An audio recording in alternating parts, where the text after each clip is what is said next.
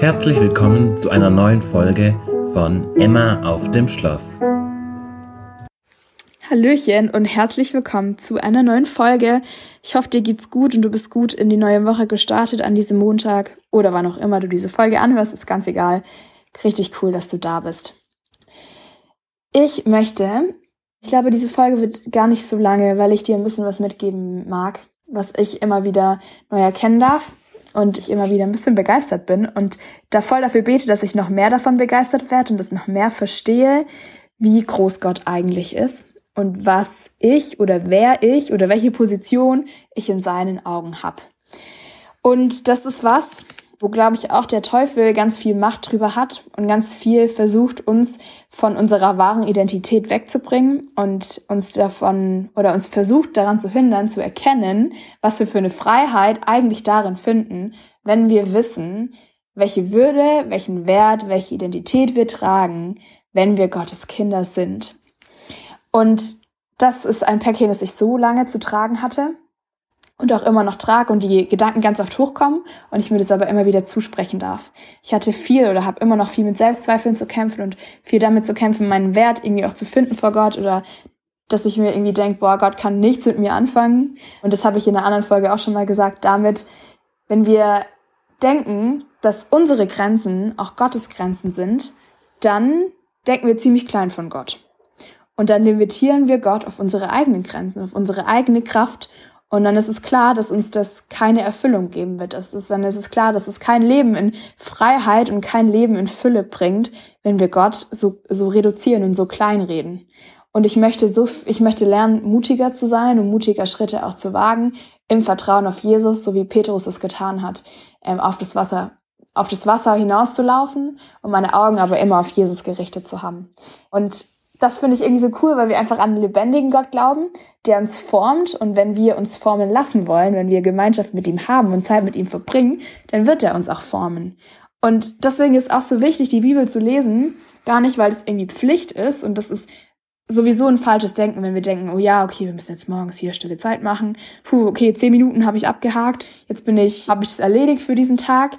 Nee, es geht so viel mehr darum, dass es ein Geschenk von Gott an uns ist, dass wir die Bibel haben. Das ist so ein Privileg, dass Gott sich das so ausgedacht hat, dass er sich in einem Buch offenbart. Alles, was wir über Gott wissen müssen, das finden wir in der Bibel. In diesem, in diesem Schatz dürfen wir einfach erkennen, wie Gott ist und wer Gott ist. Und ich finde gerade im Alten Testament, ich habe das so lange irgendwie links liegen lassen, das Alte Testament, weil ich dachte, ja, Altes Testament, wir haben Neues Testament, wieso brauche ich das Alte, wenn ich das Neue habe? Also ich habe das schon auch als Gottes Wort gesehen, so ist es nicht. Aber darf jetzt voll den Schatz darin irgendwie auch entdecken, dass sich Gott da so krass offenbart und wir so sehr seinen Charakter einfach im Alten Testament finden und es so wichtig ist, das Alte Testament zu lesen, zu verstehen, weil wir dann so viel mehr verstehen, warum Jesus auf die Erde kam, warum wir Jesus brauchen und wie viel er erfüllt. Und um, ich glaube, um Jesus richtig zu verstehen, brauchen wir auch den Kontext vom Alten Testament. Jetzt bin ich sehr vom Thema abgekommen, aber ich glaube, ich steige einfach bei dem Punkt ein, den ich, auf den ich heute hinausgehen wollte. Dass wir erst dann Freiheit und Fülle erleben oder vor allem uns dann erst recht niemand aufhalten kann und vor allem auch der Teufel nicht aufhalten kann, wenn wir erkennen, was für eine Stellung wir von Gott haben.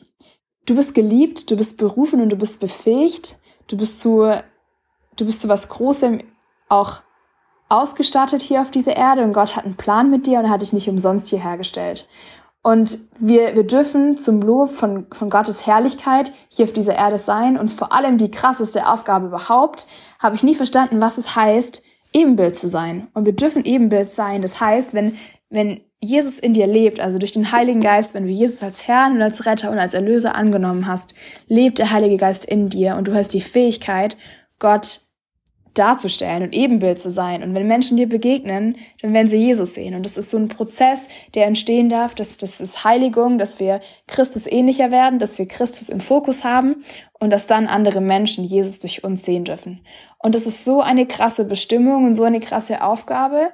Und deswegen möchte uns, glaube ich, auch der Teufel an dem, oder das habe ich irgendwie für mich voll erkannt, möchte uns der Teufel dafür klein halten, weil wenn wir das verstanden haben, dass wir Ebenbilder Gottes sind und dass wir Christus in dieser Welt widerspiegeln dürfen und dass Christus in uns Gestalt annimmt, dann ist es was, was uns befähigt und was uns eigentlich nicht mehr bremsen kann. Klar gibt es immer wieder Rückschläge, aber dann dürfen wir volle Kanne vorausgehen, weil wir wissen, hey, uns kann eigentlich niemand was anhaben. Hey, wir sind auf Gottes Seite und Jesus lebt in uns und das ist auch die Kraft der Auferstehung, das ist so cool. Ich weiß gar nicht, wo es genau steht. Apostelgeschichte, glaube ich, irgendwo. Dass die Kraft der Auferstehung in uns lebt und dass das uns befähigt und auch befreien wird und dass das uns so viel auch Fülle und Freude geben wird. Auch wenn es nicht immer einfach ist. Und das sage ich damit gar nicht. Es gibt auch Zeiten, da erlebt man das gar nicht und spürt man das gar nicht. Aber nur die Tatsache, weil wir nicht spüren, dass Jesus in uns lebt, heißt nicht, dass er nicht mehr in uns lebt.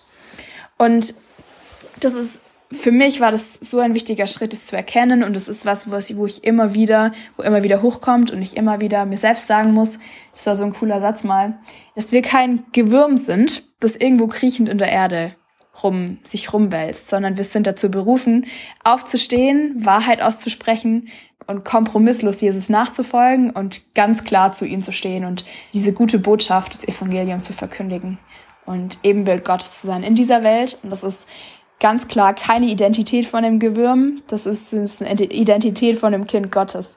Und da dürfen wir immer mehr reinwachsen, vor allem darf ich doch immer mehr reinwachsen. Und deswegen möchte ich dir für diese Woche auch so zwei Fragen stellen. Einmal die Frage, die ich jetzt, glaube ich, gar nicht so sehr erwähnt habe, ist die Frage, wo lebst du Kompromisse? Weil ich nämlich glaube, nee, ich, ich glaube das nicht nur, sondern ich weiß es, dass Gott ist keine Kompromisse würdig. Aber wo gehst du Kompromisse für Jesus ein? Und eine zweite Sache, wo ich dich ermutigen möchte, das ist Psalm 46, Vers 11, ist da ziemlich cool. Da steht nämlich geschrieben, seid still und erkennt, dass ich Gott bin. Und es ist maßgeblich für das, wie du dein Leben lebst, wie du von Gott denkst und wie du denkst, dass Gott ist und wie du weißt, dass Gott ist und was du über Gott weißt.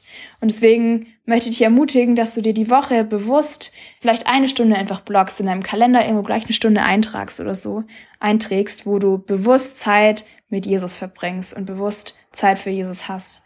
Weil um Ebenbild zu sein, damit Gott, Gottes Charakter durch uns in diese Welt strahlt, müssen wir erstmal von Gott angestrahlt werden.